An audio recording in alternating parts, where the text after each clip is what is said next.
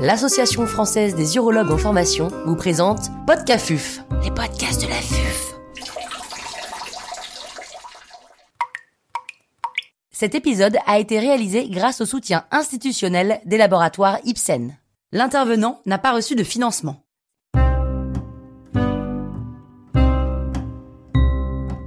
Prise en charge des patients N+, après prostatectomie. Professeur Gaëlle Fiard, praticienne hospitalière universitaire au CHU de Grenoble, nous fait part de son expertise. Est-ce que c'est une situation fréquente et les patients PN1 sont-ils tous les mêmes? Il s'agit d'une situation qui est rare puisque ces patients PN1 représentent dans les grosses séries de prostatectomie radicale environ 3 à 5% des patients. Par ailleurs, il s'agit d'un groupe très hétérogène à la fois en termes de nombre de ganglions envahis, mais également devant la présence ou non d'une rupture capsulaire de ces ganglions, en termes de qualité du curage, donc de nombre de ganglions prélevés, mais aussi en termes de stade euh, du cancer au niveau prostatique. Est-ce que c'est un cancer localisé ou est-ce qu'il est localement avancé? Est-ce que c'est un T3A avec un envahissement extracapsulaire, un T3B avec un envahissement des vésicules séminales? Et enfin, est-ce que cette maladie prostatique, elle est en résection complète R0 ou non R1 Enfin, les patients seront hétérogènes en termes d'agressivité de la maladie et notamment en termes de gradisup. Donc au total, il s'agit d'un groupe de patients qui comporte peu de patients, qui est très hétérogène, et on comprend rapidement qu'il va être difficile d'avoir des données prospectives de haut niveau de preuve, et la plupart des données sur lesquelles on va se baser vont être issues de registres de travaux rétrospectifs de cohortes. Faut-il systématiquement proposer un traitement adjuvant ou privilégier un traitement de rattrapage? Alors avant tout, le premier élément important à considérer est le PSA post-opératoire. Les patients qui ont un PSA post-opératoire détectable, il s'agit d'un facteur de très mauvais pronostic. Les patients ont une maladie agressive qui n'a pas été guérie par la prostatectomie radicale il n'y a pas de discussion, il y a une maladie résiduelle, ces patients vont bénéficier d'un traitement immédiat de rattrapage qui sera idéalement guidé par l'imagerie métabolique et qui comportera probablement une radiothérapie et une hormonothérapie. Maintenant, si on se place dans la situation d'avoir un PSA post-opératoire indétectable chez un patient PN1, la discussion va porter sur l'opportunité de traiter plutôt immédiatement après la prostatectomie, donc avant la récidive biologique. On considère dans les études euh, que le traitement a été adjuvant s'il a été réalisé dans les six mois après la prostatectomie, puisqu'on peut quand même se donner un petit peu de temps pour la récupération fonctionnelle. Ou est-ce qu'il vaut mieux attendre pour traiter euh, la récidive biologique, c'est-à-dire le moment où le PSA va augmenter?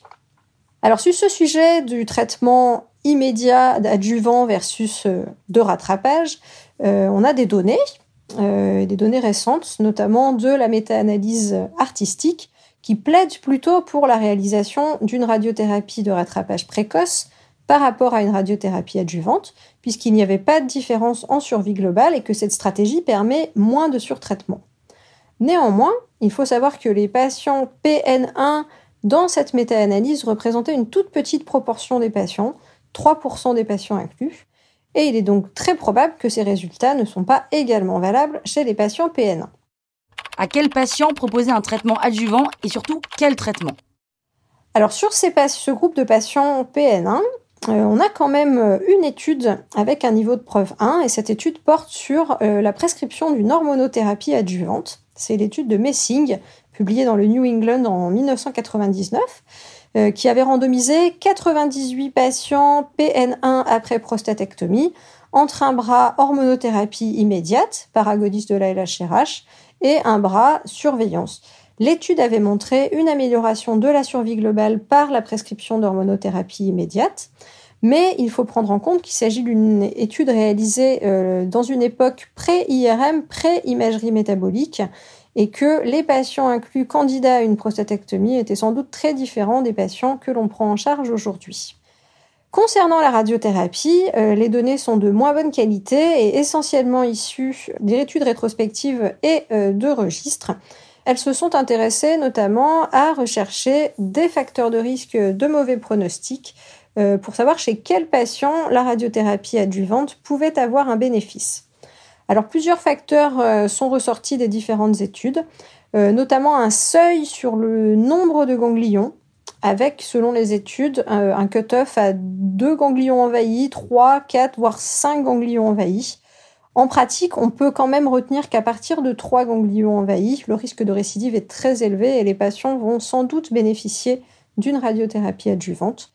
Parmi les autres facteurs de risque euh, relevés dans la littérature, un stade local plus avancé, T3B, T4, ou un gradisub 4-5 étaient également des facteurs prédictifs de récidive et donc probablement des patients qui bénéficient davantage de la radiothérapie adjuvante. Si on réalise une radiothérapie adjuvante, on a les données d'une méta-analyse qui montre une amélioration de la survie globale avec un hazard ratio à 0,74 grâce à l'adjonction à d'une hormonothérapie. Donc si on traite de manière adjuvante ces patients, ce sera plutôt une radio-hormonothérapie adjuvante.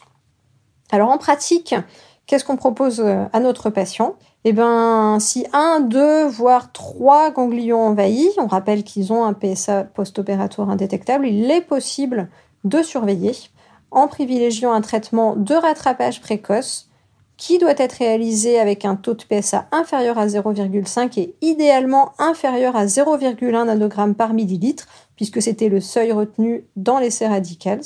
Patients avec plus de 3 ganglions envahis, des facteurs de mauvais pronostic, T3B, T4, marche positive, ISUB 4-5, on proposera plutôt un traitement adjuvant en sachant que le niveau de preuve est faible et que définitivement euh, plus d'études sont nécessaires, notamment aujourd'hui à l'ère de l'imagerie métabolique.